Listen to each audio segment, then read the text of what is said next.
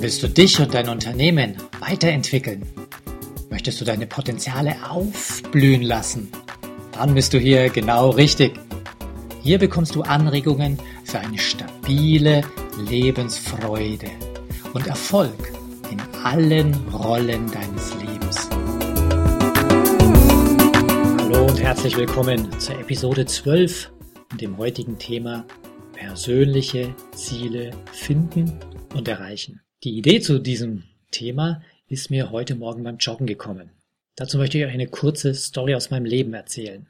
Ich bin letztes Jahr mit einer Gruppe von Leuten den Tough Mudder Lauf und den Strongman Run gelaufen. Der Tough Mudder ist so ungefähr 18 Kilometer lang und 30 Hindernisse durch den Matsch. Und der Strongman Run hat weniger Hindernisse, findet sich aber komplett im Hochgebirge, zumindest der in Österreich. Und das Besondere daran war, dass ich eigentlich kein Langstreckenläufer bin. Bin zwar schon die letzten 15 Jahre joggingmäßig unterwegs, aber ich wusste bis letztes Jahr überhaupt nicht, wie weit ich laufe. Es hat mich auch nicht interessiert, wie lange ich laufe und habe dann erst festgestellt, huch, äh, ich laufe meistens nur so 20, 25 Minuten, dass der Kreislauf angeregt wird, also nichts Weltbewegendes.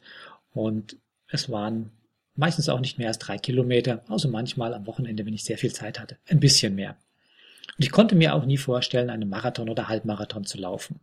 Aber mit dieser Gruppe und einem meiner besten Freunde haben wir uns das Ziel gesetzt, im Juli 2013 diesen Tough Mudder mit Spaß zu bewältigen und alle aus der Gruppe kommen gesund und heil wieder an. Das heißt, wir hatten ein konkretes Ziel und wir haben uns in der Gruppe auch committed. Und ich habe es all meinen Freunden und Verwandten erzählt, was ich da für eine verrückte Sache vorhabe. Das heißt, ich habe es öffentlich gemacht. Ich konnte damit auch nicht mehr zurück. Ein weiterer wesentlicher Punkt war, wir haben uns regelmäßig getroffen und gemeinsam trainiert, um zu schauen, wie der Leistungsstand von jedem Einzelnen ist. Und nach diesen zwei Events war ich so fit wie noch nie in meinem ganzen Leben. Ich bin Mitte 40 und kann wirklich sagen, ich war selbst als Teenager nicht so leistungsfähig wie letztes Jahr. Und eigentlich habe ich mir ja vorgenommen, dieses tolle Leistungsniveau nie wieder zu verlassen. Aber ihr merkt schon, ich sagte ja, eigentlich. Kurz danach kam der Sommerurlaub am Strand, danach viel, viel Arbeit und dieses Jahr hat der Heuschnupfen ja schon sehr, sehr zeitig begonnen nach dem milden Winter.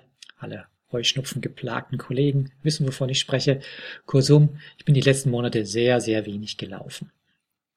Heute Morgen aber ging's los, voller Elan, und als ich aus der Haustüre raus bin, ist so vor meinem geistigen Auge aufgepoppt, welche der verschiedenen Strecken ich denn wohl laufen werde. Und das waren aber solche Strecken, wie ich sie vor zwei, drei, vier, fünf Jahren gelaufen bin.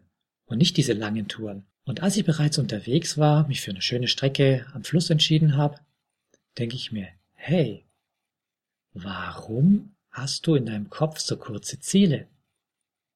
Und dann kam gleich das Mindset, na ja, du bist ja überhaupt nicht im Training, du bist nicht fit.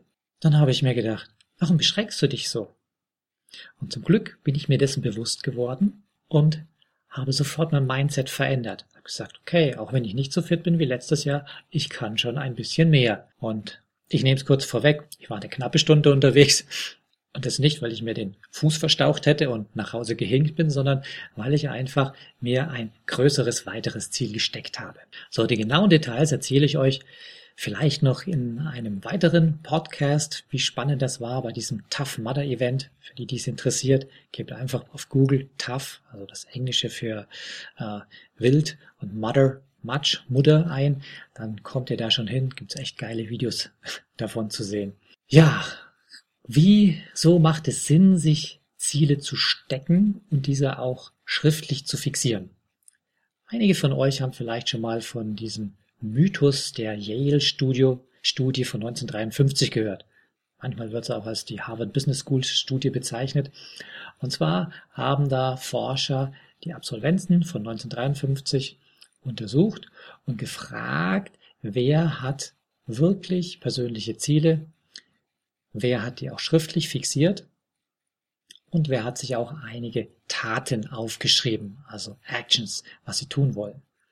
Und angeblich wurden diese gleichen Leute 20 Jahre später, also 1973, wieder interviewt und man soll herausgefunden haben, dass die drei Prozent, die damals ein schriftliches Ziel vor Augen hatten, wesentlich mehr verdient haben, über bessere Gesundheit verfügt haben, weniger Krankheitstage hatten und letztendlich haben diese drei Prozent mehr Geld verdient als die ganzen restlichen 97 Prozent. So, man weiß heute, dass diese Studie nie wirklich stattgefunden hat, obwohl viele, viele Kollegen von mir, Autoren und selbst Anthony Robbins sich auf diese Literaturstelle berufen. Das macht aber gar nichts. Warum habe ich euch das erzählt? Denn es gibt eine wirklich stattgefundene Studie von Dr. Gail Matthews von der Dominican University, California. Und sie hat ganz ähnliche Sachen, aber noch viel detaillierter herausgefunden. Und zwar wurden dort knapp 270 Menschen zu einer Studie zusammengefasst und willkürlich in fünf Gruppen eingeteilt. Und diese Menschen waren nicht nur aus Kalifornien, sondern die kamen aus vier Kontinenten. Nordamerika, Europa, Asien bis Australien. Und auch von den Berufen her waren sie wirklich ganz bunt gemischte, bunt gemischt erfolgreiche Menschen. Und die Gruppen wurden folgendermaßen eingeteilt. Den einen hat man gesagt, denkt einfach über eure Ziele nach. Ganz wichtig, die haben nichts aufgeschrieben. Die Gruppe 2, der hat man gesagt, bitte schreibt eure Ziele deutlich nieder.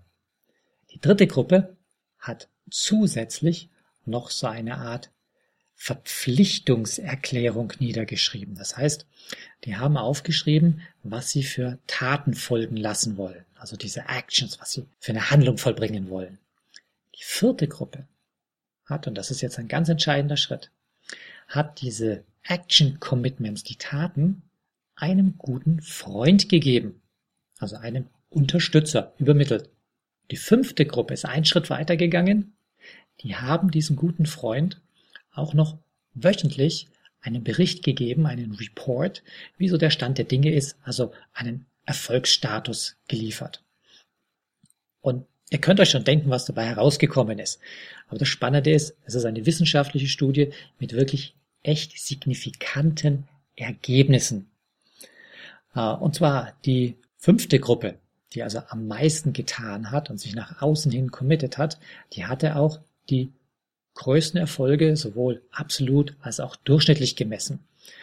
Und die vierte Gruppe hatte wiederum mehr Erfolg als die anderen drei Gruppen unter ihnen. Kurz zusammengefasst, nach dieser Studienperiode, die relativ kurz war, es waren nur ein Monat, hat man doch deutliche Effekte festgestellt.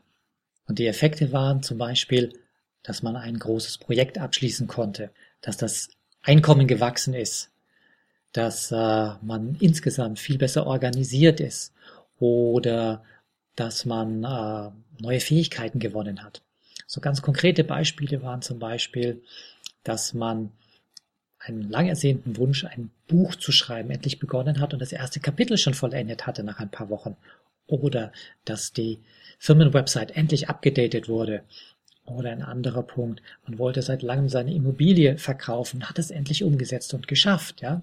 Oder äh, Unternehmer haben plötzlich gemerkt, weil sich Ziele gesetzt haben, ich brauche dafür mehr Personal und haben Personal eingestellt. Also ihr seht schon, das sind alles nicht Peanuts, die in wenigen Wochen passiert sind, sondern echte Erfolge, die man verzeichnen kann. Die Auswertung dieser Studie kann in drei Punkten zusammengefasst werden. Das erste, es macht einen signifikanten Unterschied, wenn du deine Ziele schriftlich fixierst. Zweitens, wenn du dich öffentlich zu deinen Zielen bekennst, also das jemandem mitteilst, dann wird dein Erfolg wiederum signifikant wachsen. Und wenn du als drittes sogar noch einen Rechenschaftsbericht regelmäßig ablegst, die Amerikaner nennen das Positive Effect of Accountability, dann wirst du nochmal mehr Erfolg haben bei der Umsetzung deiner Ziele. Also ganz kurz gesagt, es macht Sinn, die Ziele schriftlich zu fixieren, sich zu committen und Rechenschaft abzulegen. Ja, in der nächsten Episode werde ich dir anhand meiner persönlichen Erfahrungen, wirklich einem praktischen Erlebnis mit dem Tough Mudder Event ausführen, wie du deine persönlichen Ziele findest und sie optimal schriftlich fixierst. Denn Niederschreiben ist gut, es gibt aber da so ein paar Regeln oder sage ich mal Richtlinien, dass es auch wirklich sinnvoll ist. Du wirst erfahren, warum dein Mindset, also deine Einstellung, so wahnsinnig wichtig ist. Du wirst auch sehen, dass sich Ziele hervorragend dafür eignen, um seine Komfortzone zu erweitern. Du wirst auch merken, warum Leidenschaft der beste Antrieb ist. Und last but not least wirst du auch hören, welchen nachhaltigen Effekt es hat, Erfolge so richtig zu feiern. Ja, und abschließen möchte ich mit einem relativ bekannten Zitat, das heute sehr gut dazu passt.